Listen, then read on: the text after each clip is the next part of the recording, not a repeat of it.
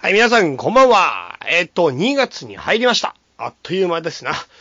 えっとですね、ちょっとね、今、歌川市大変忙しいのと、チャイ市体調崩してとか、いろいろ噛み合わなくてですね、なかなか収録する時間が取れないということになりまして、ふとですね、あの、畳の目の方を、過去を顧みるとですね、なぜか原因不明でお蔵入りしていた回があったということが分かりました。えっと、昨年のね、多分11月頃かなと思うんだけど、その時に撮ったやつがありますので、それをですね、急遽ですね、今編集しまして、今回配信しようかなということにしました。えーっと、多分内容どっかと被ってることはないかなとは思うんだけど、まあ一応そんなこんなでね、あの一応前後するような感じになりましたけど、あの、畳の目、配信ということでいきます。内容がね、ちょい古いよっていうところはあるかもしれませんが、まあそこら辺はご容赦ください。ということで、畳の目を数える、始めていきましょう。アート、アート、畳の目を畳の数目をえる、数える皆さん、おはようございます。ありがとうございます。ね今日は11月29日、日曜日の朝ですな。え。いや、うん、何ちょっとね、今それ聞いたら年末感出たなと思って。あー、年末感。うん。そうだね、もう12月だもんね、いきなしね。 12月、いきなし12月ってさ、うんいきなり感ないその、いきなり感ある。いきなり12月、なんか漫画でさ、うんそれから何ヶ月後みたいな、なぐらいの驚きがある。え、あれ驚いてた、毎回。いや、驚いてねで、あの、あれ書いてあるから驚かねえよ、そんなに。え。だって俺の話、俺の話じゃねえも ん、あれ。人の話だもん。いやいや、びっくりしたよ。それに毎回驚いてんのかと思っちゃったよ、 俺。そんな飛ぶかいなとか言って突っ込んでんの。確かに。で漫画だから大丈夫だよ。でもさ、その、リアルな生活、なんかさ、ま、漫画のさ、あの、それから10年とかもあるじゃん、よく。うん。うん。でさ、いやいやいやいや、その10年だっていろいろあるでしょって思ってたけど、うん。大人になると、あの感じがちょっと納得いく気がしてきた。あ、意外に10年何にもなくて、まとまって10年って感じそうそうそうそうそう、そういうのあるなって思って。まあそうだね。やっぱなんか、そう、時間が経つのが早いっていうのはちょっとあんまり言いたくない感じなんだけど、ううん。ん。なんかやっぱり似たような日々にはなってきちゃうよね。なってくるね。ねあれから10年の感じがわかる大人になりました。え。ねえ、なんかどうすればいいんだろうね。でもなんかさ、うん。やっぱその似たような感じの安定感って、本当に大人として大事なことでさ、ああ。俺比較的不安定なことしてんだけど、やっぱ精神的には不安定になるもんね。比較的不安定な生活だから。確かに。いろんなことやっちゃうし、いろんなチャレンジが多いから、前のチャレンジはものすごい、今年何個チャレンジしたいやもう本当に何個チャレンジして何個を撃沈して何個玉砕したかみたいな感じになってる。プライベートも趣味も何もかも。会うたびに、ま、会うたびに毎回違うことにチャレンジしてる話を聞くんだけど、うん。その間、チャレン前チャレンジしてたやつどうなったんだろうってふと頭がよぎるんだよマジで毎回思ってたね。 いや、毎回じゃないけど、そういや、あれどうなったんかなみたいな、その、ふと、うん。ふと帰り道を思うやつ。マジで。 いやだから俺新しいことにチャレンジって結構大事にしてるからそういう刺激フルな毎日を送ってはいるけどこれってやっぱり別になんか大人のあ大人の脳から見たらさやっぱりチャレンジなくなってるなって思うかもしれないけど本当にチャレンジングな人やってる自分としては何もかもが中途半端でよくねえなみたいな どっちがいいのか分かんなくなるね本当に。しかもさ、その、そのさ、チャレンジするのはすげえいいんだけど、うんその、第1球投げましたぐらいの時の金のかけ方半端ないよね。 そうだねそれ、それ金と時間を膨大にかけるね最初の3球ぐらいに。すごい、あのエネルギーの使い方ってすげえなって毎回思うんじゃん。出だしが命みたいなとこちょっとある。ちょ、ちょっとあのさ、あの入ろうかやめようか考え中みたいな、そういうとこあんまないよね。だから、なんかそう、昨日ちょうど夢ノートを引っ張り出して、ちょっと、その、夢ノートの知り合いと知り合いとっていうか、最近友達とすごい仲良くなってる人と話してた時に、なんか、俺の夢ノートの冒頭に何て書いてあるか読んであげようか。うん。ああ、知りてえ。俺の夢ノートね、これね、何年に作ったかっていうとね、これ本邦初公開2012年。うーん。今からそれから3年前。そうそうそうそう。 うん。えっとね、まず冒頭開いたら、行動せよって書いてあるの。そこら辺からか。そう、それでまあちょっと飛ばして、行動のみに価値がある。行動が全て。行動に一切の重心を置け。行動せよ。何よりも行動の人であれ。行動につながる刺激を集めるのだ。それがこのノートの目的だ。よりアクティブに、よりアグレッシブにって書いてあるの。なるほど。だからとにかく、考えるよりも何も行動第一っていうのがこの時のテーマだったのね。うんうん。この時っていうか、俺全、かなり人生通して、もう本当に行動とか、なんていうか、やってみてなんぼみたいな。うんうんうんう。うんん、そんなとこはちょっとあるよね。なるほどね。前のめり。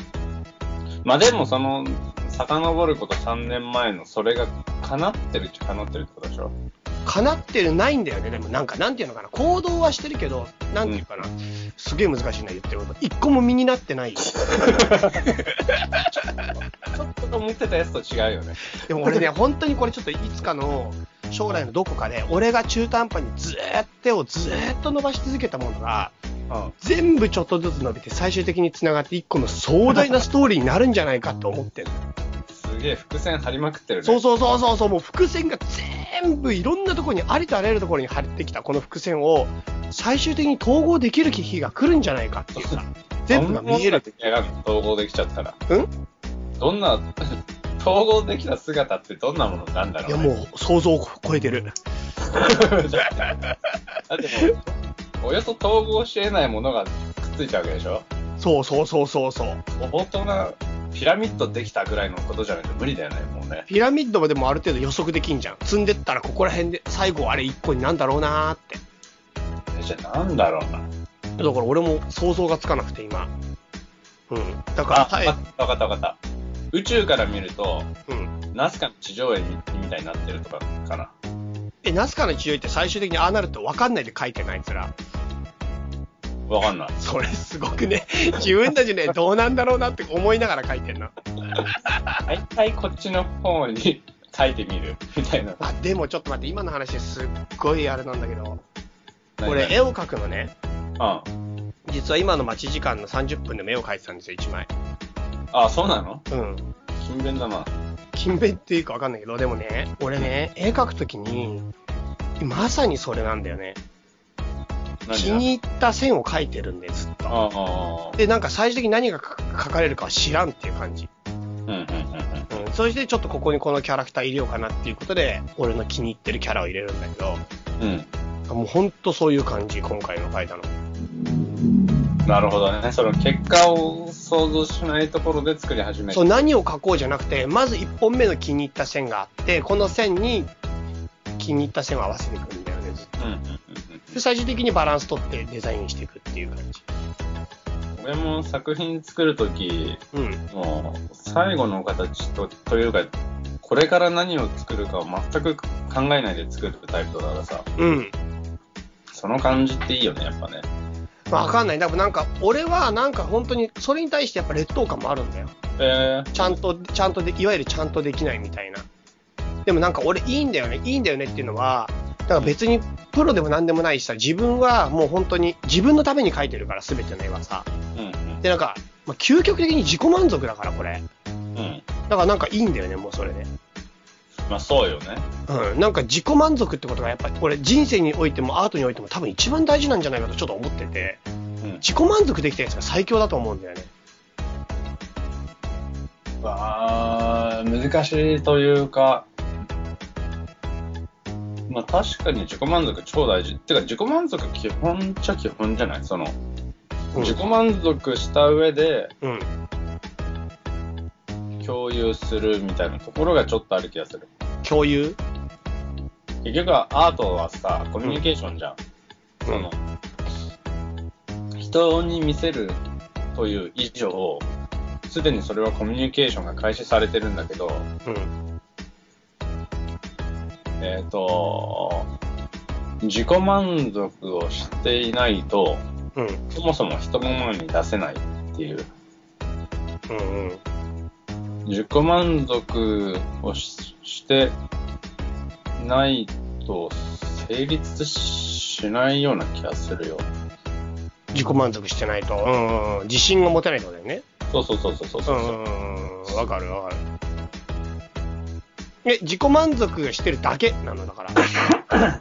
うん、だけじゃないと思う。いや、俺はね。ああ、そういうこと。だからアートじゃないってことか。ああ、そうだね。コミュニケーションはやっぱり、結局コミュニケーションだなんだよね。まあそうだよね。うん。そうだよね。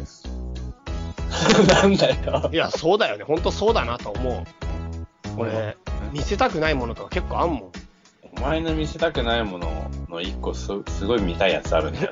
ん。いや、でも俺本当に結構見せたくないものいっぱいあんもん。自分で作ってるやつの中で。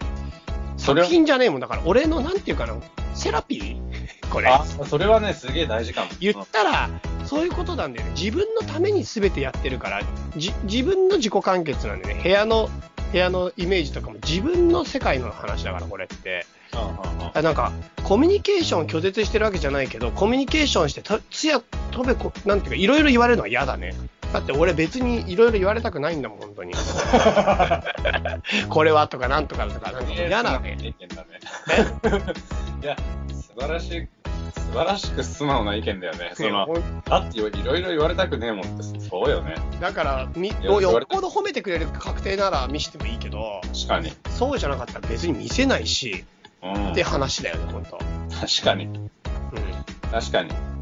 そうそそうれもわかんなくもない。そういうことよそうね。そうね。だから褒めてくれる人にしか見せませんコミュニケーション、ちょっとじゃないよね。コミュニケーション自由じゃないコミュニケーションだよねうん。もうけ結論決まってるね。反応がすごい決まってるもんね。そうそうそう。もう反応がね、自由本当に自由がないコミュニケーション、本当にコミュニケーションなのかって、あ新しい命題に入ってくるよね。いやでもそのセラピーってさ、そのやっぱ制作行為ってやっぱ何かしらセラピーみたいないと こあやるよ。そう、あるある。すごいある。不思議なことにね。なんだろすっごいある。でもなんか、うね。。そううんだね、なんかあとは、あ、そうだね、ちょっと話をそれていいあ、もうそら、え、そら、そらしてこうよ。うん、なんか、うすっごく、例えば自分が絵を描くのも好きで、例えば見てもらうのが好きだって言ってもさ、でも人の絵を見るのが嫌いだとしたら、ん。うん。やっぱなんかちょっと、なんていうかな、違う、違うっていうのもなんか変、あれじゃないなになにもう一回もう一回もう一回。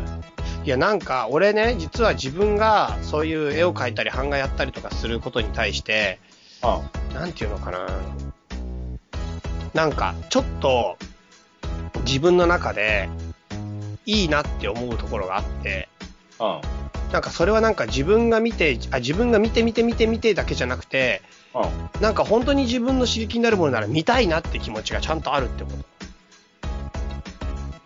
言ってることわかんないか。ちょっとわかんねえな。例えば、じこれはアートだからいけないんだ。なんて言うのかなうん、ちょっとあとここはやめた。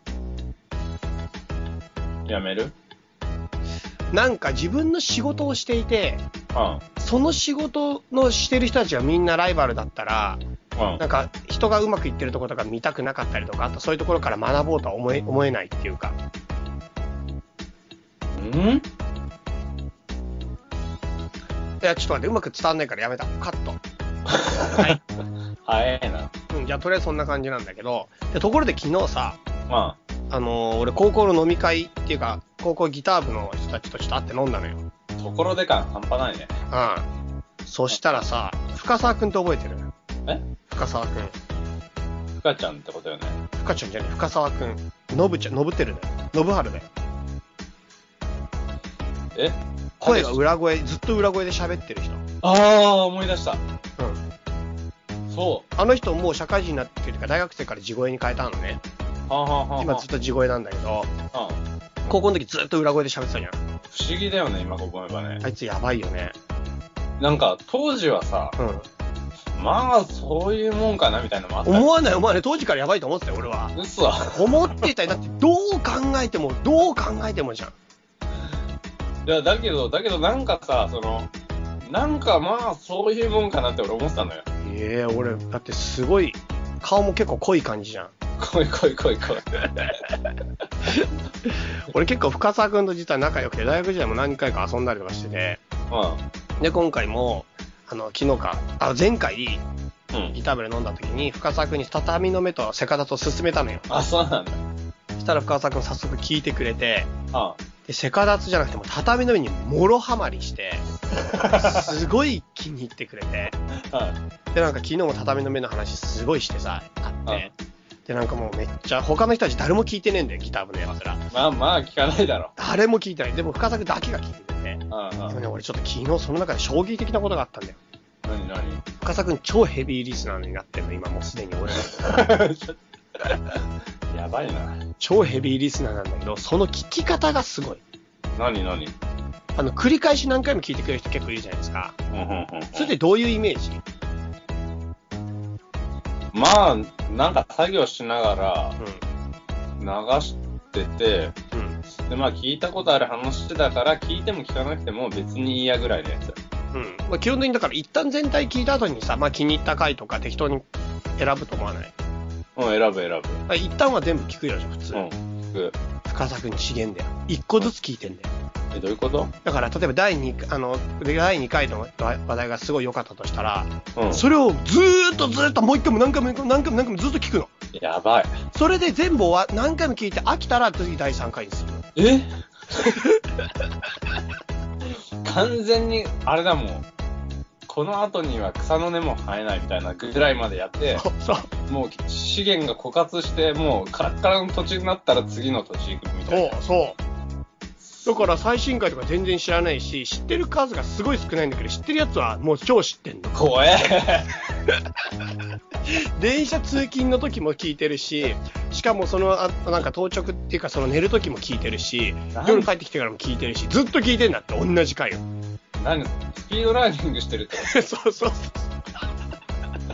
すげえな俺その聞き方にびっくりしちゃって、何をしてるんだえーって思って、何をしようとしてるそんなやついるって思わ ないだって、普通に新しいの配信したら、配信するまでのつなぎみたいな感じじゃない何回も聞くにしても。すげえなな何を何を何なんかさそのうん。聞こえ俺らに聞こえないもんが聞こえんのいや知らない。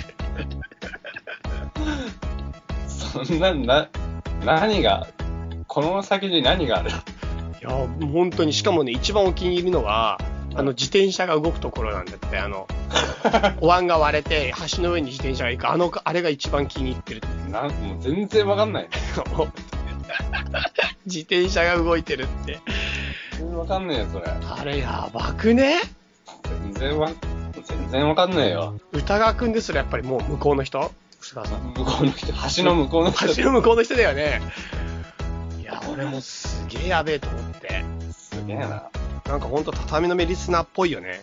まあ、ぽいね。 なんか、変なとこハマっちゃったんだな。うん。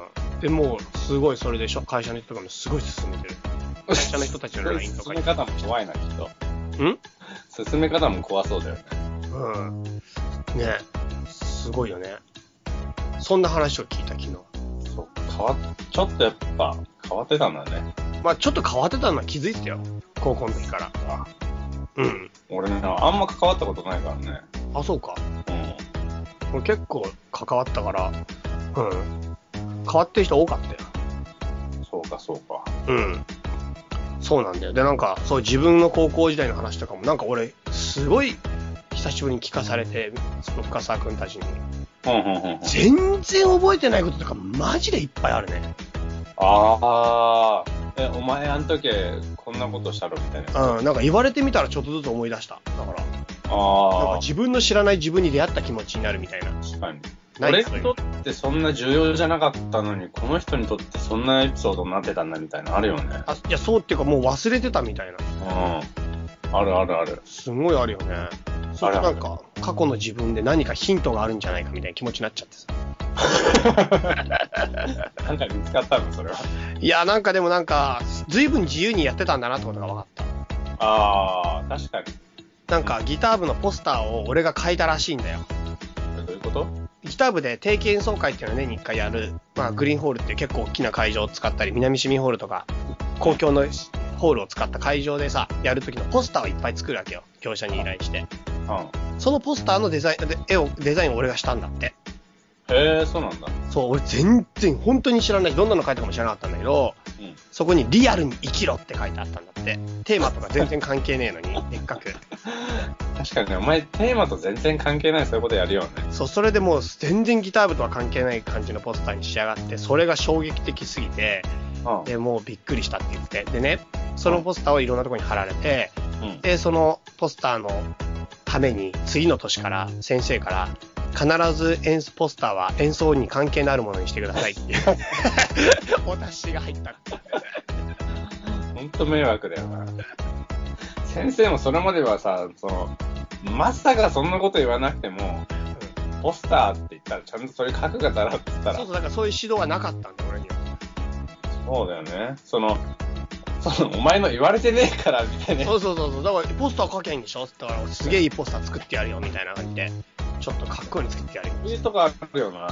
そう、あるとかあるあるある。あとなんか、新入生にぎうん部活紹介みたいのするっていうのがあって、体育館で。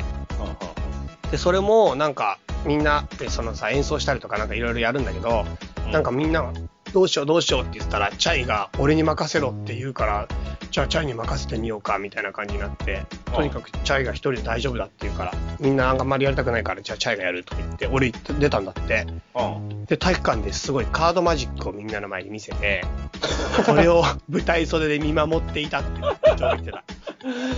全然関係ないよね。なんでチャイはあの時マジックしたのかなとか言ってなんか、なんていうか、ギター部とは全く関係ないことをして、 でもまあ、いっかって、なんでその、まあいっかって。全然覚えてない、その話も。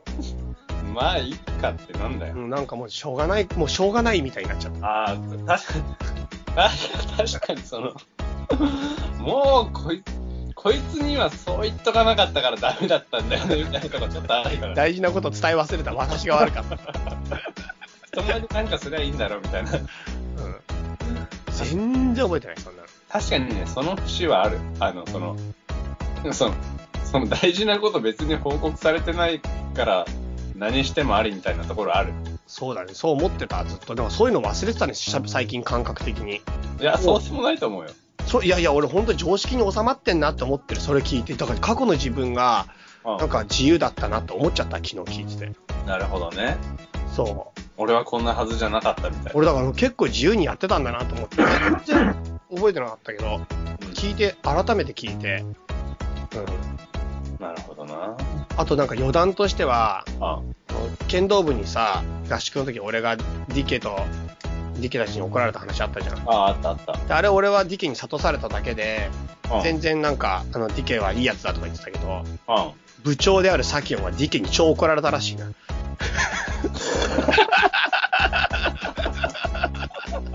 あの後。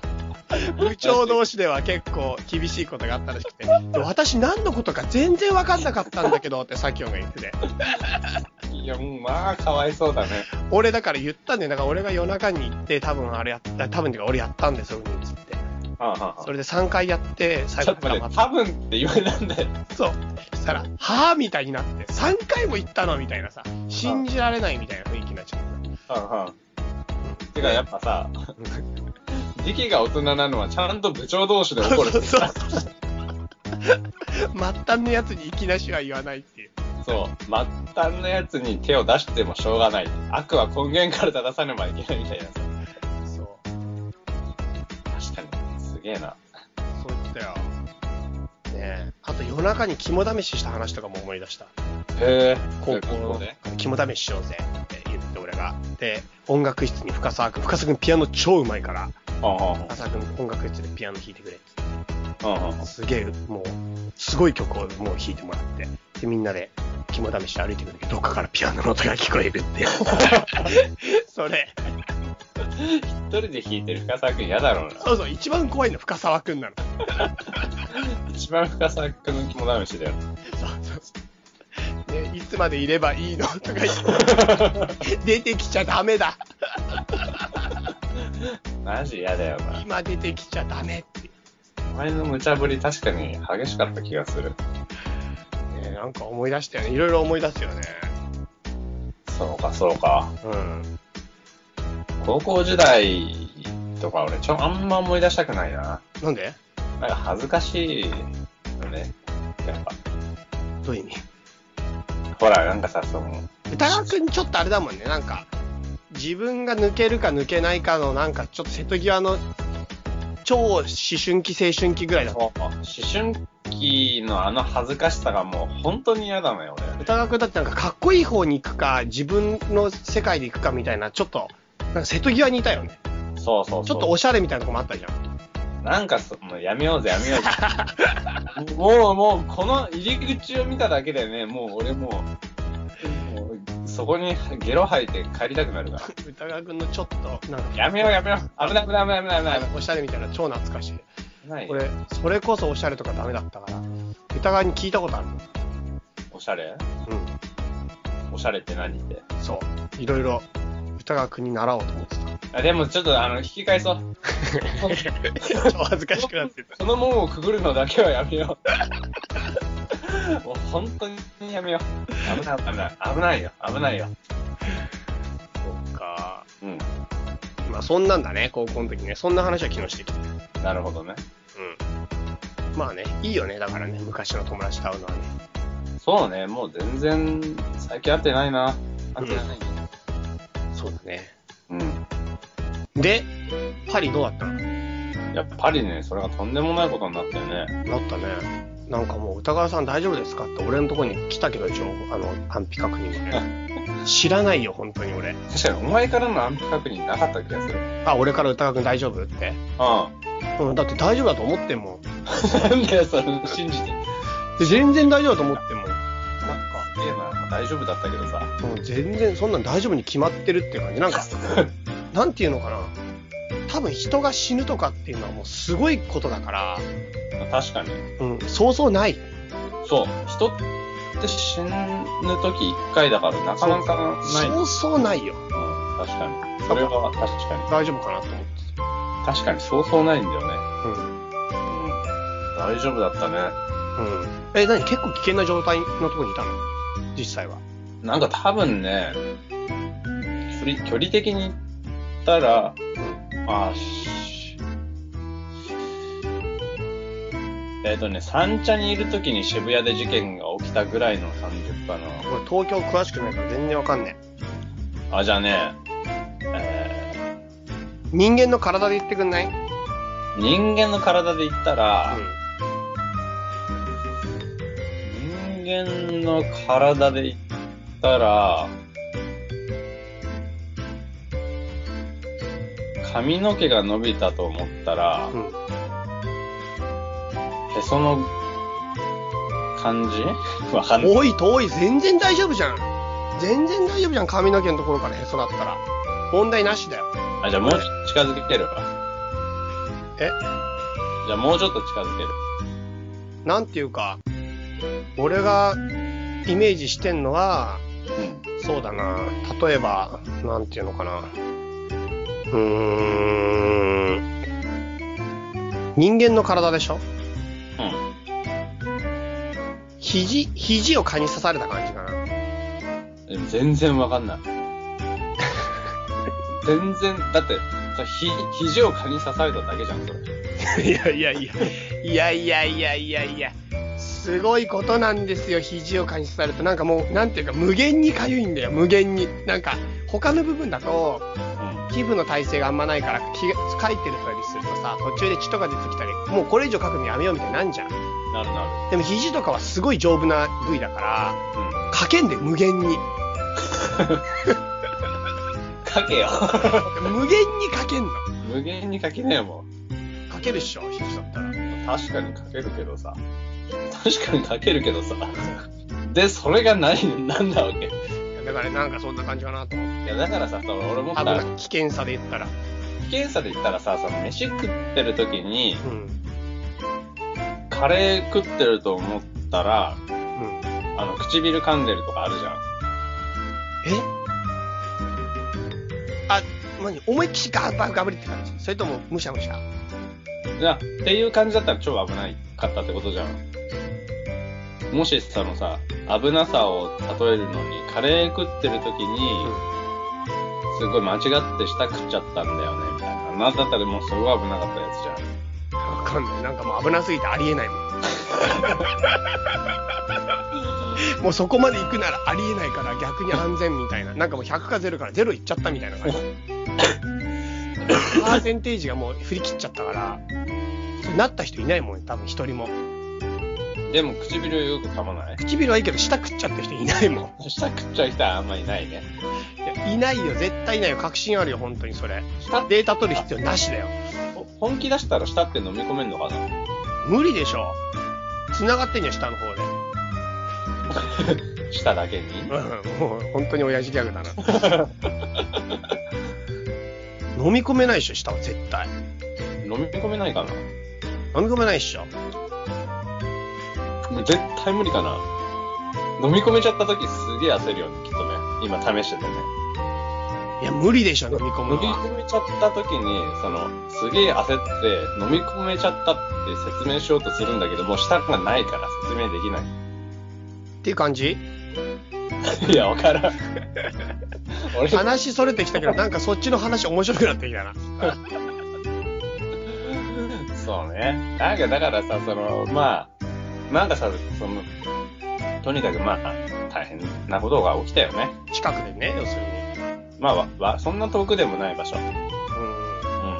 そんでで、どうなったのそれで、その、まあ、リアルタイムで、うん。なんかこんなことが起きたらしいぞみたいになって、うん。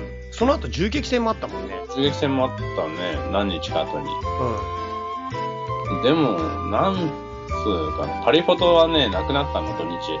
あ、そうん。で、う。もう用事全部なくなったってことだよ。用事なくなっちゃったなと思って。うん。で美術館も閉まるって言ってたから、あ、そうなのだから結局ね、でも火曜日には空いてたんだよね。うん。うん。で、まあこれやることなくなるわって思ってたんだけど、でもそそれがね、意外にパリにいたら、う結構人、なんつうの普通にじゃないんだけど、ん。うん。なんかさ、その、生活をはじ、ちゃんと始めてるというかさ、うん。なんかさ、その、ね、それで、まあ、こっからまあ話が全然それるんだけどさ、うん。よく日常って言葉あんじゃん。うん。俺、あれが本当嘘だなと思っててさ、うん。その、日常を取り戻すとかさ、その、い今非常事態で日常が、じゃない状況になってるみたいなさ、うん。ってことってなくない本当は。どういう意味日常は日々作られてるってこと日常じゃない状態ってないんだよね。どんな状況でうもん。日常でしかないというか。非日常はないってこそとうん。うだなっていうのを思う。どういうことなのもうちょっと聞きたいね、それ。えっ、とさ、例えばさ、その戦場に行ったら、うん。戦場に行った人緊急事態みたいな、非常事態です。だけど、そこにはその人たちの日常があるわけじゃん。そのでその人たちは非常事態なんだよ。だからもう、なんか、睡眠時間といつも違う。 なんか、非常事態の時にさ、 夜眠らなくても大丈夫になるとか。てか、眠らなくても言い過ぎだけど、短い時間のでも大丈夫とか。遠足の前の日眠れないみたいな、ああいうモードが非日常じゃない。非日常ってないよ、多分。だってそこにだって日常はあるもん。だってでもそこでだっておならしたりすんじゃん。いや、しないしない。もう女の子とか出なくなるよ。 そんな旅こと行ね中とか、遠足とかの時に、おならするやついないもん。おなら、おなら出るよ。おおななららしかもそももそも日常にそんなに出ない。そう、めっちゃ止まんなくなるときあるんだそれだから非日常の時だよね。けど、逆に、逆にね、そういう意味での非日常だよね。ランニング中とかにさ、その、走るたんびに屁が出るみたいなときあるよね。いや、だからそれ非日常モードにしてきたもん。え、なんで非日常っていうものがないってどういうこと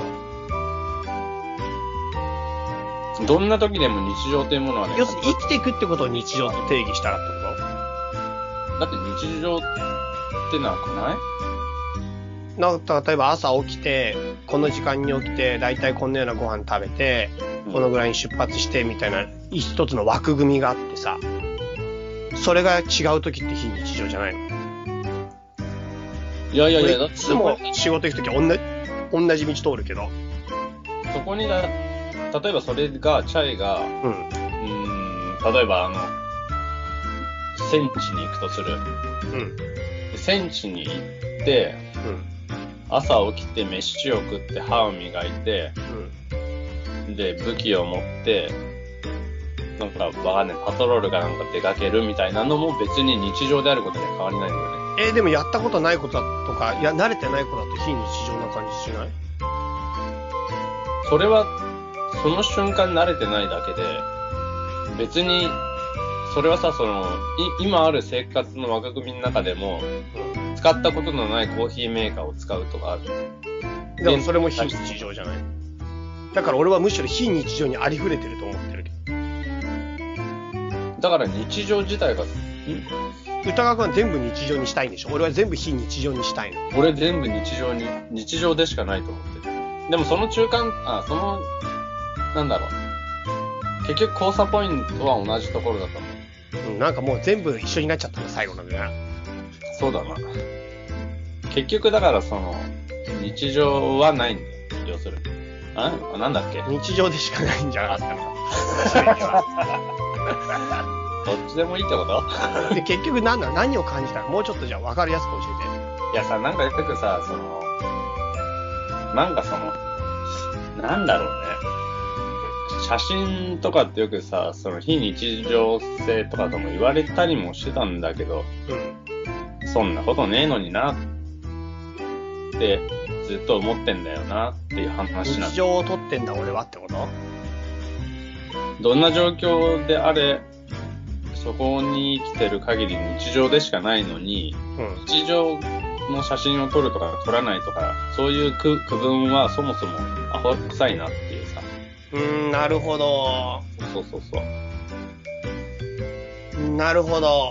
ううん。ーん、なるほど。それはちょっと分かってきたけど、うん。うーん。なん、もうすごい何とも言えなくなってくるね。なんでなんでうーん。なんか、そんなこと言ったらいろんな区分は全部めんどくさいんだよね。でもなんかやっぱ区分して人って理解していくから、なんかやっぱ学問って、そのアリストテレス以降、その何かを分ける作業だから、だからやっぱその分けるってことがくだらないっていうことはすごい俺もいっぱい思うし、えーなんでこれとこれ何が違うのみたいなのがあるけどでもその微妙な違いこそが人がものを理解するときに非常に重要な手立てになって救いあのすあのなんていうかささしあの支えになってるんだよねうんうん。だからなんか自分の生活を日常と非日常に分けるっていうことによってなんていうのかな自分なりにそのいい感じでエッセンスを取り入れたり自分に刺激を与えていくっていうのはなんか悪いことじゃない気がする。うーんなんだろうね。うんなんていうか、分けるってことが、分けるってところをもっとグレーゾーン見出していいんじゃないかもすげえわかるけど、でも分けるってことによって救われてる部分もやっぱすげえあって、理解度って言ったら分けることとかラベリングすることってすごい楽だよね。楽楽楽楽、すごい楽。うん。ものすごい楽だよね。うん、ものすごい楽だし、それがあるからやっていける。うん。うん。だからなんか、別に悪いことじゃないよ。まあね、まあ、ちょっと文句を言いたいっていうところはある。あ、でもそうだね。文句言いたいやつが大体そのグレーゾーンのとこついてくるからね、どんな時も。そうそう。うんそれは耳っちいやつらだよ。文句を言いたい、文句言いたいといえば、そのさ、うんその俺、帰りがさ、エールフランスで、うん。で、エールフランスちょっと怖いなと思ってたの。なんでほら、だって、狙うならエールフランスじゃん、テロ。え、フランスがやっぱ狙われてるのあれ。そうでしょどう考えてもうん。だから、フランスのあれも狙われるだろう。まあ、それはいいんだけどさ、うで、帰りの飛行機が、ん。あの、真ん中の列ってさ、4、4席ぐらいあるじゃん。うんうん。結構あるね。もっとあるかもしれない。そうなの、飛行機によってもっとあるんだよ。うん4列とかあれば。うん。 4、4列だったので、うん。俺が左端、うん。もう一人外人のおっさんが右端。うん。で、中2つ空いてたの。うん。あれすげえよかったよかったと思うん。って。で、俺飛行機乗ったら、とりあえずすぐ寝ちゃう人だから、もいいね。うね、ほんといつ飛んだのぐらいの寝ちゃうのよ。うん、いいじゃん。で、寝、寝てさ、その、まあ、こんだけ広かったらいろいろ使えるし、よかったなって思ってパッて目を覚ましたら、うん。そのおっさんが、うん。右端から、うん。俺の一個左隣の席までうん。使ってんだよ。うん。で、その使い方が、うん。その、椅子の線についてる机あんじゃん。うん。あれを前にパタンって倒して、うん。俺、その状態で寝たのね。倒してっていうか、使っ、椅子を出して、あの、机を出して。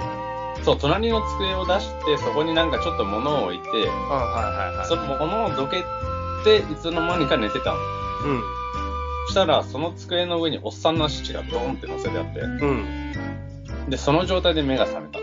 うん。で、俺は、この、なんだこの、なんだこの外人は、みたいなさ、その、う本当こいつら気を使わねえのか、みたいなさ、その、うん。目の前、自分の目の前に足が置いてあることが不快だっていうことが想像できんのかみたいなさ、うん。うん。ちょっとやっぱ嫌な気分じゃん。うん。その、自分の目の前に、の机に人が足を乗っけてる感じって、あまりいい感じしない。で、うわ、なんかすげえ、嫌だな。嫌だなって思ったんだけど、いや、待て待てって。そもそも、そもそも言えば、この隣の席は俺の席じゃない。うん。うん。だから俺が何を言う、何を思おうが、うん。俺の空間をこの空間だし、他の空間で起きてることは別に俺とは関係のないことだし、うん。別に何にも俺に、その、悪影響ないじゃないかって。うん。その、おっさんの足をね、クンクンしてみたんだけど、別に匂うわけでもない。してみた。してみた。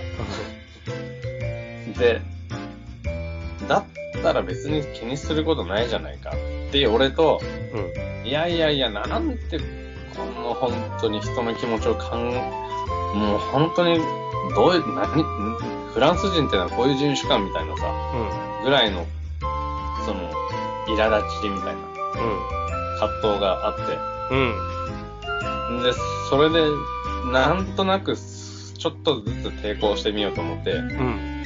熱いコーヒーをうん。頼んだやつを、うん。おっさんが机の上に乗っけたら足のすぐ近くにそっと置いてみる。危ねえな。危ねえな、そんで。で、そ少しずつ反応見てみようと。うん。その、で、おっさんテレビ見てる。テレビ見あ、起きて、てんのおっさんは。で、で、テレビ、ちょっとテレビ見ながら足を乗っけたまま、うん。で、すげえ扱いがましいなと思って、コーヒー置いてみるけど、一切反応ない。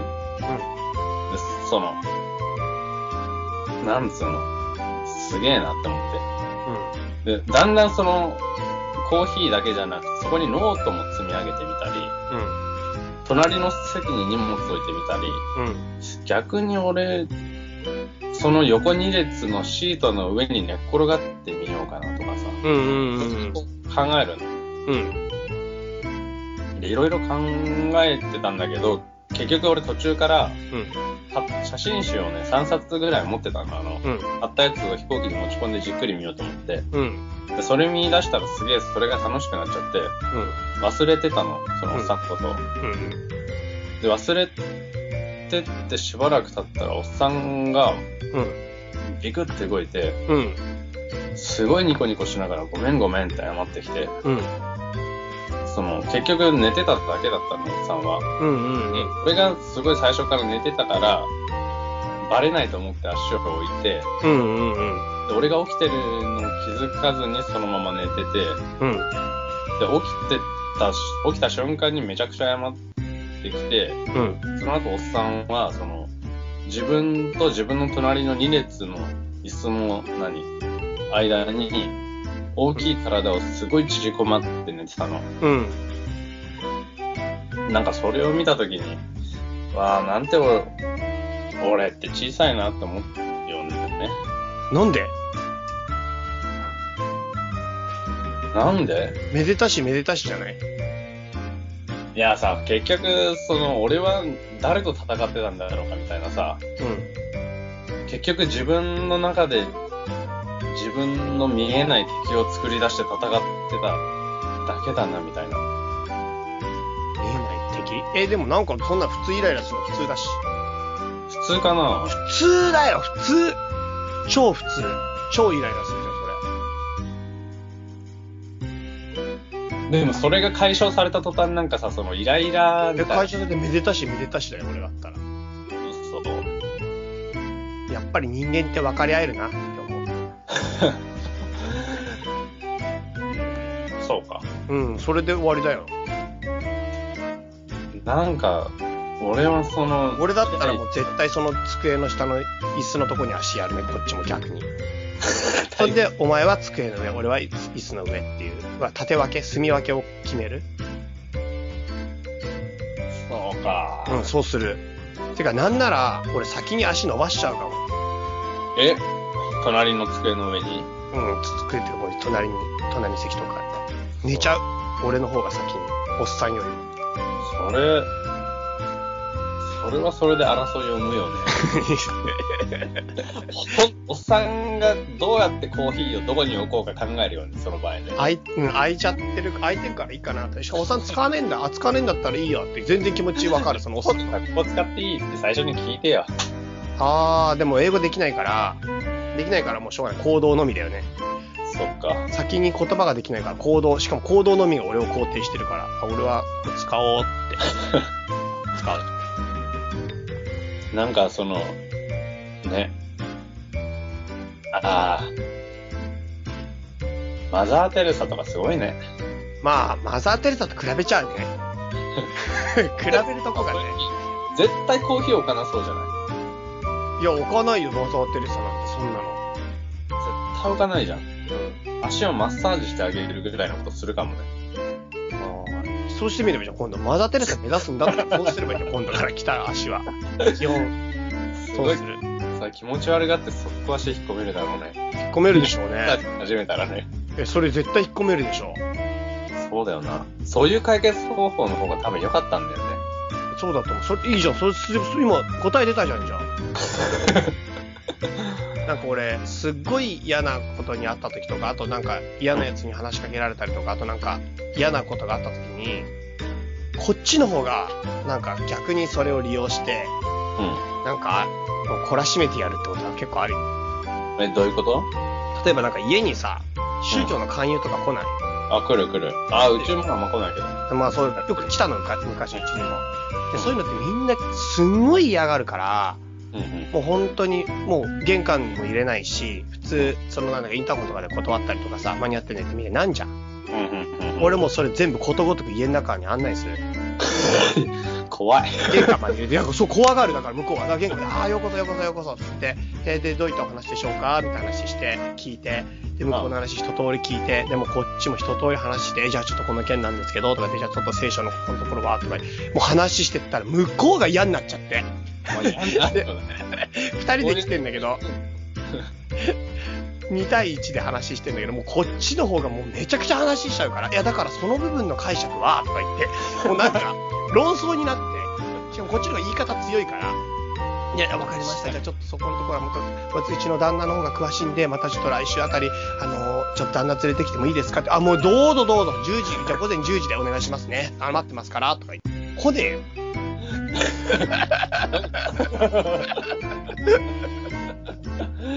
マジでもう嫌だわ、そんなの。二度と関わりたくないもん。二度と関わりたくないと思われて、だからもう勧誘とか来ないよ。だからもう返り討ち、なんか返り討ちみたいな気持ち、こっちは。お願いだからうちの宗教には入んないでくれって 思う。よそのやつやってくれって。失敗したって思うよな、そういうの。そういう、そうそうそう、そういう感じ。だからすごい嫌な時はそうする。でもさ、それってさ、その、なんかちょっとさ、自分の中の負のエネルギーみたいの出すわけじゃん、ちょっと。出すね。俺ね、それんがすごくね、でもね、まあ、でも宗教について言ったら、疲出れすっていうか、その時は、まあ、半分興味もあったし、うんうんうんうんうん。まあ、そういうのもちょっと。知的なゲームはしてみようかな、みたいな。ん知的なゲームしてみようかそな。うそうそう、その時はね、なんか日本で宗教の話することなんかないからね。まあ確かにね。うん、だからその時はそうだったけど、例えばでもなんだろうな、なんか、負のエネルギー出す。うん。そう、イラッとしたり、負のエネルギーを出すときって、すごく疲れるし、後が引くというか、そうだね。まあ難しい。なんかこっちもやっぱちょっとエネルギーないときついよね。本当にいつでも OK なんじゃないからね。そうそうそう、もうあれがもうね、ダメなんだよね、疲れちゃって。うん、わかる。俺も最近いつも疲れてるから結構。どうかわかんない。はい。そんな感じかね。うん。はい。はい。では、ここでメッセージ紹介。はいはい。じゃあこれいきますか。こんにちは、チャイさん、歌川さん。初めてメールさせてもらいます。スポークスマンと申します。ツイッターではチャイさんをフォローさせてもらっています。当初、せかざつにメールを送ろうかと考えていたのですが、畳22回の放送でメッセージが減っているということでしたので、人生初のメールを畳に送ることにしました。あありがとうございます。りがとう。私は北海道出身で埼玉に一人移り住んでいたのですが、10月から岩手県の超田舎に出張になり、楽しみがポッドキャストだけになりました。うんうんたびたびさんの中でもせか立つ畳の目英語の人が特にお気に入りでいつ更新するかとやきもきして待っていますうん。うんうんうん。せか立つのせか立つも英語の人もとても楽しいのですが畳の目は私にとってとても大切なリラックス成分なので更新されないと目の焦点が合わなくなるなどの禁断症状が出てしまいます新しい症状が出たね。お二人の程よいまったり感が好きなので次の更新が待ちど待ち遠しいですじゃビニール袋さんみたいな面白いコーナーは作れないですけどいつも楽しみに更新を待っていますよということでしたはいはいはいはいはいはい。ありがとうございます。まあ、応援メールですね。うん。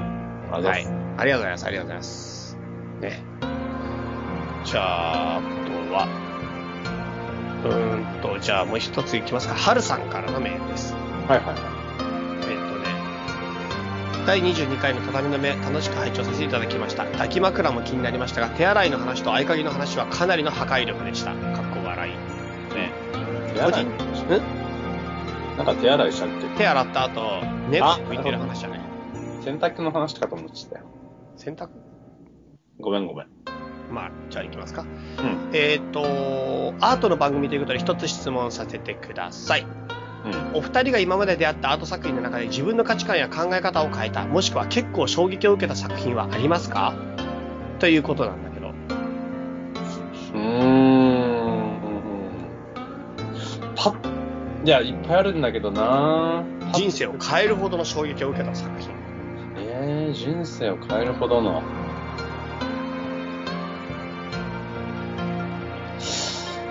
なんだろうななんだろうね。ある俺はだからもう前も話したけど、あの、ルノワールのムーランドラ・ギャレットだね。うーん。あれ結構響いてる。響いてるっていうかもう本当に、未だにフレッシュ。今はもうフレッシュさ感はさすがにもうないけど、うんでもあの時は、ちょっとかなり衝撃だったね。美しすぎるっていう衝撃。なるほどね。それは本当に、本当にかなりガツンとやられた感じはあの時はあったな。そうかそうか。なんかさ、その都度問題意識があって作品を見たときに、うん。その問題意識に対して響いてくるみたいなのはあいっぱいあるんだけど。なんか俺ね、あとそう、俺もシンパシーじゃなくてシンクロシンクロすることがよくあるの。うんうんうん最近だとニキド・サンファルっていう国立新美術館で見に行ったやつなんかはもうドストライクのシンクロで、うん。えー、そうなんだ。あれ結構良かったな、その時、その日って。なんか、マジで人生、自分の人生に、お前の人生は一体何を捨てる気だっていう問いが俺にすごい来て、俺えーその日も凹んじゃったもん。なんで逆にその2期でそんな風に思ったのなんかこれ本当に個人的な話だけど、その前にちょっと、とあの人と会ってたの。はんはんはんはんで、その人とのしょ出会いがちょっと衝撃的すぎて、その人との話がね、まあ、話っていうかその人との話したことがね、うでんその人は別に普通のこと話したのかもしんないけどなんか俺はもう自分の中でやっぱそういう中からなんかな自分の生き方ってなんだろうみたいな問いかけが出てきちゃっててそのああ、その人は普通にやってんのに対して、時うん自分にとっては全く普通でもなんうんめちゃくちゃな話だったみたいな。まあめちゃくちゃな話だったっていうかなんていうのかな、まあ、その人は芸術家なんだけどやっぱなんか芸術を選んでさ自分の道としてさ選んで淡々と進んで淡々とそれこそ日常生きてるだけなんだけどそのやっぱ淡々とした日常の一つ一つの重みみたいのがあってさうん俺にはそういうのがないなっていうか、なんか俺が次の目指してるところが今ないなみたいなさ、うんうんとことか、あとは自分は一体何を決断してるんだろうみたいなのがすごいあって、なんか俺は決断の大重要性は人よりずっと分かってるつもりなのに、うん結局今俺は決断した人生じゃないんじゃないかなみたいなさ、はあはあはあ俺すごいそれで劣劣等感っていうか、自分が恥ずかしくなるぐらいの、うんなんかもう本当になんか裸でその人生の前に立たされたみたいなさ、お前は一体何を捨てるつもりなのっていうさ、うんわわなんか私とか俺とか、そのニキド・サンファルも女だけど、なその捨てるっていうことなんだけど、うんそのアーティストも、その直前にあった芸術家も、やっぱ自分が捨てた道みたいのがあると俺は感じたのね。うんうんで、その話でもう俺結構心が傷ついてる状態でニキド・サンファル行って、で、ニキド・サンファルが、やっぱり、まあ、彼女がアートの道とともに家族を捨てるんだけど、うんはあはあはあそういう生き様とかの、やっぱだから、なんか光るっていうか、何かを決断の段の時に捨て去る時にうん光るものっていうかさ、うんうん、それがすごい。お前は自分が輝くために何を差し出すつもりだっていう。俺何でもかんでもやりたい人だから、全部が欲しい人で、全部やってる人だから。うんやりたいことを全部チャレンジするっていうのが自分の中にあったの。ある、今そうやってんの。やりたいこと全部やるっていう主義だから。うんでも本当は決断をするってことが大事だってことは知ってて、うんその決断ができてない、なんかこのもどかしさだよね。なるほどね。それでなんかもうその日、超へこんで、あれ、厳しかったね。だからでも、本当厳しかった。厳しい日だったね。精神的に不安定だったよ。そこまでさ、その作品から何かを得られる感受性っていうのはすごいいいよね。そうだね。ね。だから俺、ニキノサンファルの作品自体はね、正直そんなでもないんだよ。ただ、たまたまシンクロしたのがそういう生き方と、あとは、あの、そうなんだよね。そう作品自体がそんなに好きじゃなくても何かとシンクロしちゃった瞬間にちょっとその人生が変わっちゃうみたいな時だよね、やっぱそうね。俺だからねあの普通さっきあの美術館行ったら説明読まないの絶対うんうんうん。全部自分で見て気に入るか気に入らないかこっちのフィーリングの問題なのうんうんうん全部読んじゃった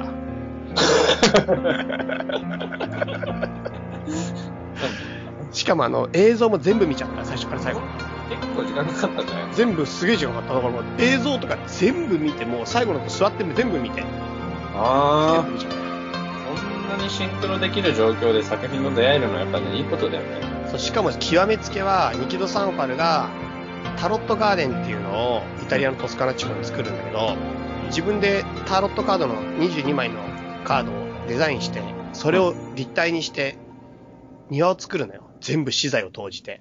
へあれももうちょっともう、マジでやばくて。俺さ、タロットカード自分で今書こうと思ってて、え。はあはそれでキャンバスを78枚買うっていうところをちょっと考えた時に、あはあ。うん。やってるやつに会っちゃって、うんうんうん。もうすっごいそれもさ、なんか意味があるんじゃないかみたいなさ、ああ、なるほどね。で俺が書こうと思ってるやつとちょっとやっぱさ日野サンファルのデザインも違かったりとかしてうわそうかとかさなんかもういろんなことが考えちゃってさ頭の中でうん。うんなんか本当に多分通常の精神状態で言ったらそんな感動する展示展覧会じゃないんだけどあの日に起こった出来事を全部統合するとうん。俺の人生に強烈な衝撃を与えた一日になっちまったようん。なるほどね。そうなんだよな。作品って必ずしもものそのものじゃなくても、その背景だったり、自分のシチュエーションだったりですごい、きっかけになるんだよね。うんそのキーになる時があるよね。あるようん。俺本当にその次の日にあの歌川くんたちとあれ行ったじゃんミュージックシェアうん。それで暴露町バンドが遊びましょうっていうニューアルバム出したとかさ、ああの時も俺来年のテーマ遊びだから、ああ遊びっていうワードにやっぱ引っかかっちゃって、それでもう、暴露帳バンドが遊びってことについて語った場面とかもメモ取っちゃったし、あすっごいやっぱなんか今来てるなっていうか、自分の人生をなんかもう急速に揺さぶってくる奴らが周りに溢れ始めて今、あ俺マジでもううかうかしてらんないっていうかさ、すすごいなんかもう大きな渦巻きの中にいきなし投げ出された巻き込まれてなるほどね恥ずかしくて生きていけないぐらいうんえ そうなの恥ずかしい何恥ずかしいえだからこんな状態で人前にいるのがああなるほどねうんそうかそうかそうすごい話しちゃったこれちょっと今恥ずかしすぎて話ってまくし立てるしかないやつだからちょそっちに振るかそんなに恥ずかしがれんだ恥ずかしいよこれすごい恥ずかしいよこれ本当にうん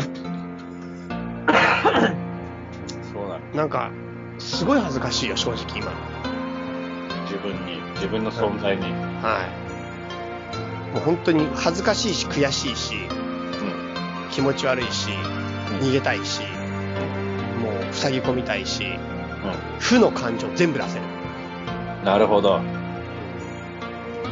もういろいろ捨ててもいいかもね本当にそう思う捨てるってことだよねうんうん俺が2000じゃ平成27年去年だ1月10日に書いた書があるんだけど、う書ん、書を書く書くのためにあ書き初め的なやつそうそうそうこれは去年の書き今年の書き初めだよねうんこれ捨てるっていう一文字が書いてあるのはあ、はあはあこれ全く達成されてないよね本当にねはあ、確かに1年間の書き初めなのにさ本当であれだないろいろ思うよ、捨てるってことがさうんうん、根本的にそのチャイの特性として向いてないなら多分ね向いてないんだよ向いてないよだって俺全てを統合しようっていうスタイルでさっき行くって言ってたじゃうんん捨てるっていうの向いてないよ俺はだからその捨てるってことをもうやめてしまった方がいいかもしれないああのね人間向いて特性に向いてないことやってもいもうしょうがないからねうんそその特性に向いてないこと自体も捨ててしまっていいかも捨てることもなやめちゃっていいと思うっていうのはあるよ選択肢としてうんあれもこれも何でもやっていい逆にうんだってもう多分向いてないんだよねやっぱそのいろんなこと同時にやるぐらいがいいのかな俺はああ、俺、いい加減なこと言ってっからな、今。うわ、悩むな。何かをやる以上、何かを捨てなきゃにもならないっていうのはすげえ思う。それはだから俺だからどれもプロフェッショナルになれないんじゃないかの恐怖感はちょっと正直あんだよねずっあのね、それはあると思う。このまま行ったらそれはある。といやもうこのまま行ってるしこのまま来てるし、で、そのまま行ったらそれはあるってなった時に、じゃあそれが間違ってるのかどうかっていう判断はまた別で、うんじゃあどれもプロフェッショナルにならないっていう選択もある。うんで、それはそれで一つの生き方だし、そういう人っていっぱいいると思う。例えばさ、商売する人ってさ、うんあの、プロフェッショナルじゃないんだよね、どれも。うん商売人って。うんで、その代わり商売がすげえできるんだよ。うんっていうのは、プロフェッショナルになんかなるのってさ、はっきり言ってすげえ頭悪い行為なんだよ。どういうこと頭のいい人とか頭の回転のいい人は、商売人になった方が話が早い。プロフェッショナルになるっていうのは理不尽な時間のかかり方をするし、うんうんそれでお金が回収できないなんてことは当たり前だし、うんその、愚鈍な行為なんです。すっごい。に、うんむいくて、のろくて、時間がかかって、すげえ非効率なんだよ。うんだから頭のいい人はとてもそんなことね、やってらんないんだよね、バカバカしくて。うんだから、プロフェッショナルにならない限り、ああ代わりに、どんどんあ効率のいい方、頭のいい方を、あの、回転の早くお金を儲けたり、物事を達成していくんだよね。その代わり、ある道をひたすら極めるっていうことは、諦めなければならない。うんっていう生きその特性の違いは俺ね絶対あると思うじゃあ俺絶対プロフェッショナルの方向じゃないよね多分そうなんだよいやすごいよそんなの本当にそう思ってるそうしそれはだって俺もう続かないもん飽きちゃう飽きっぽいんだからとにかくだってさ、職人とかの超プロが秋っぽかったら多分、漆塗ってないだろう。そうだよね。これすっごい秋っぽいから。で、別にそれが悪いとかでもないんだよ。それはもう特性だからさ。ど、どこに向かっていけばいいんだろうね。だからその秋っぽさを生かすしかないんだよね。うん。自分がでも、手つけてうん手つけてある程度結果見えたら飽きるっていうのはさ、うん。ものすごい商売には向いてんだよね。そうかな。うん。え、歌川くん商売のこと詳しいのでね、 全く考えたことない。商売に向いてないよ、別に。やっぱ秋っぽいって致命的だからね、言っとくけど。何事においても。そうかな。致命的だよ、本当に。それで何度も命を落とした。ゴキとか死んでるから。いや、本当に俺多分もう、何期かな、何期目かな、今。今ラスト1期なの。いや、わかんないけど、何期目かっていうぐらいだよ、本当人生。そうなの。なんか。やっぱいかんよね。そうなんかいかんよ。ねえ、なんだろうね。秋っぽさが許容できるジャンル。もしくはそれを、そその秋っぽさを最大限に活かせりゃそれだけで、ま、な、ま、もう何の問題もないんだけどね。うん。なんか、まあそうなんじゃあ、あえてこれちょっと本当にあんまり人前で言いたくないやつだけど、あえて言えば、私の人生にはちょっとテーマがあるんですよ。うんうんうんうん。これはね、変化なの。あなんかね、俺た、昔のラジオとか自分でも聞くんだけど、あと自分でもラジオ聞いてても、俺言ってること全然変わってんなっていうのもいっぱいあるんだよ。あ、うん。自分の中でブレブレ、ブレブレなんだよ、うん。俺。だから多分みんなも、まあ頭のいい人は多分聞きゃわかると思うけど。俺言ってること全然変わったりしてるから、う昔の今と自分でも違かったり、ラジオ、同じラジオの中でも立場がブレブレで変わったりしてるのね。ん。うん。俺はね、それが人間だと思ってる。あははだから全然それに対して自分は、なんか、ブレブレなことがいいと思ってる。ははなんかね、すごく、やっぱ、コア、あの、コアな芯があるべきだっていう話もすごいそうだし、わかるし、本当にそれじゃないと成し遂げられないし、すっごい大事なことだと思うんだけど、はでもやっぱ人ってブレッブレなもんなんだと思うんだよね。うん。誰でも。うん。みんなブレッブレで生きてていいし、うん。で、やっぱりなんか新しい刺激を受けたら、それによって影響を受けるのは当たり前だし、うん。その中で自分の考えが変わっていくわけだし、だから一言で言えばやっぱ変化していくっていうのが生きるってことなのね。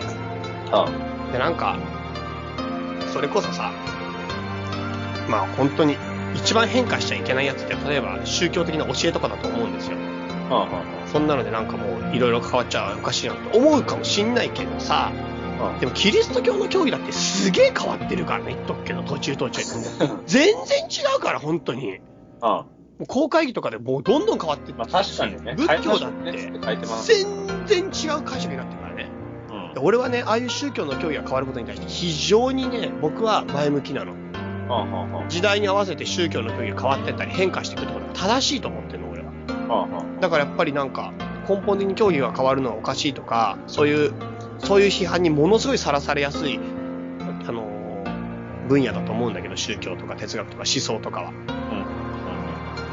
うん、人間の軸になるべきだからはは。でも俺はそれに対していやいやいやいや変わっていくからこそ成長だろう思想成長する思想であってほしいうんうんというわけでね自分がブレブレであっても自分がもうなんかまとまりがなくてもなんか俺はそういうのを提案してるんだって思ってるうん。うんうんううん。んなるほどね。だからあえて言えばだからその時に思ったことばっかずっと言い続けるっていうのやってるうんうんうんうんうん。なるほどだかねら。それだけ一貫してるブレブレなところが一貫なんだろう今、うちに向いてる職業を必死に探してんだよね。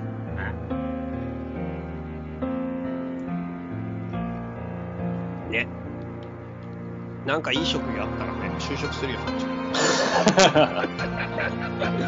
プレプレな職業。ブレブレで良ければいいなあと俺もやっぱ週2の休みの時は結構厳しいから週3にしたいなあ俺も働くの週3くらいがいいかもな。週3、そうだね、俺よ、週3で働けて、ブレブレを最大限に活かせて、うん。でもう、すごくお給料がいい職業があったら教えてほしいけど。い簡単なお仕事ね。や、でも簡単にじゃなくても全然いい。だから難し自くて分が向いてればでできるから。そうね。難易度は問わない。ただ俺にできるかできないかだけだよ。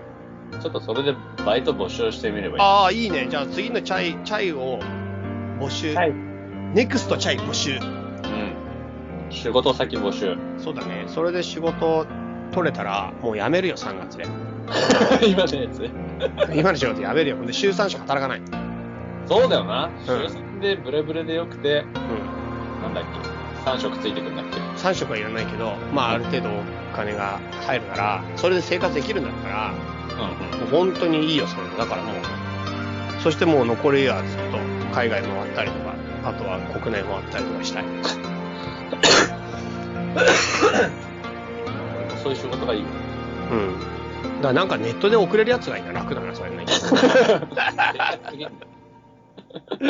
あの家で仕事できて、ポンって送ったら終了のやつ。そうそうそう。でも俺結構膨大に時間かけてやるからね。あの、真面目だよ。仕事に対しては。なんだよ、その言い訳みたいいな。やいや、違う。ちゃんとやるよ。だから、本当にそういうのを提案してくださる事業主様。雇ってください。そう、雇ってください。雇って、契約してください。チャイと。なるほど。何が売りか、今、自分の中に売り物がないチャイと。貧乏がないけど特性ははっきりしてる。大体見えてきた。あとは売るものだけはっきりすればいい。そうだね。だからなんか言ってくれたらなんか、うんとかするよ。大大抵のことはできることならなんとかする。なんでそれは、それはみんなそうじゃねえかよ。多分できないことはできない。できないことはできないっていうか、もう間違いない。うん。俺もそう思う。うん。そんなんだよね。うん。大人になったらできないことってね、やめた方がいいんだよ。うん。でも俺なんか物売ったりするの結構できるよ、言っとくけど。だから商売にやればいいじゃん。え、でも、なんかちゃんと説明してよ、ちゃんと最初に。これがどういうものか。俺調べるの嫌だよ。ん何が何が。なんか、そ委う託販売ってこと委託販売委託、あ、だから例えばさ、そうだな。なんかあと、プレゼン代行とかやる。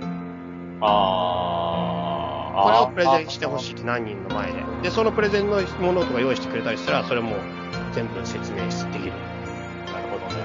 プレゼン代行とかいいかも。うん、プレゼンとか最高、もう全然やるやるやる。ちゃんとその説明してもらって、俺が完全に理解すれば、多分作った人よりも、もっと理解できると思で、別に作り手ってプレゼンそんな得意じゃないからう。、そうそうそうそうそう、そうなの、そうなの。雇い、雇われ営業みたいなさ、その、うん。プレゼンの人が、あと、この得意先をどうしても落としたいみたいな時に行く人。そうだね。それやったらやってみよう。それ、やれば、うん。説明、説明や。説明屋さん。うん。なんか今すごい街中にたまに巡回でやってくる、あの、おばあちゃんいっぱい集めたり、さんくさいやつを想像してしまったね。ああれも説明屋よね。 ー。ああいうのできると思う。できそうだよね。あできると思う。できそうん。う。これ結構、おばあちゃんとかおばさんの心掴みやすいから。そうなんだ。うん。だから昔ウインナーの試食販売したバイトの話、はあ、はあはあの、試食販売のバイトしててさ、あ、うん。ほんであの、スーパー行くんだよ、いきなりし。あ試食販売するんだけど、その時にさ、棚、俺が売ってるウインナーの棚が全部空になるわけよ。へえ。売れすぎて。その後在庫を全部出すわけよ。まうん倉庫にある在庫。それも全部売り切って、全部空になって、スーパーマーケットの一つの棚が全く空になる。あ、へえ。それで6時までになったんだけど、もう5時半で空になっちゃうから、あじゃあ帰りやすっつって。帰ってた。すげえな。そんだけソーセージ売ったんだ。そう。他にもソーセージがダンダンダンダンっていっぱい並んでる中です。売り文句がいいってことまあ安いんだよ、だって。そういう、そのソーセ ージが。そんな毎日からじゃないじゃん。いやでも、安いからこっちが自信持ってくれる。もう一番安いって美味しいし。そうだよ。そうか、そうか。でもあれ疲れるからやりたくないな。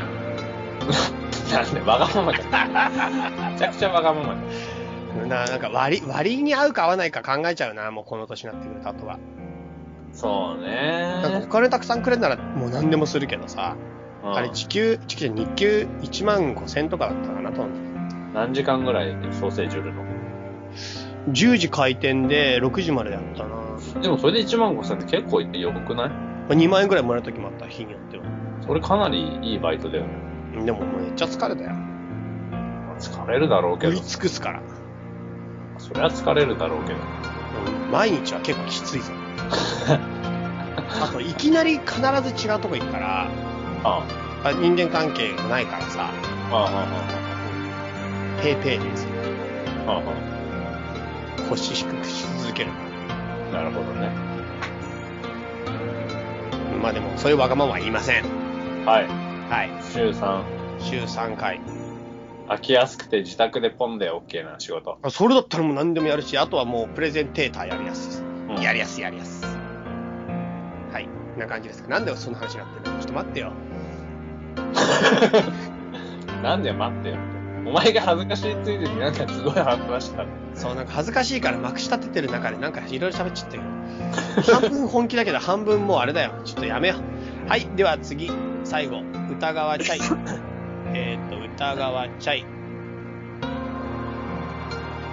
アットマーク Gmail.com までメールください。以上。はいはい。以上でよろしいですか。はでは皆さん、また健やかな日々をお元気で。さよなら。ーい。さよなら。この番組は、たびたびプロジェクトと、邪魔会議の提供でお送りしたんだからね。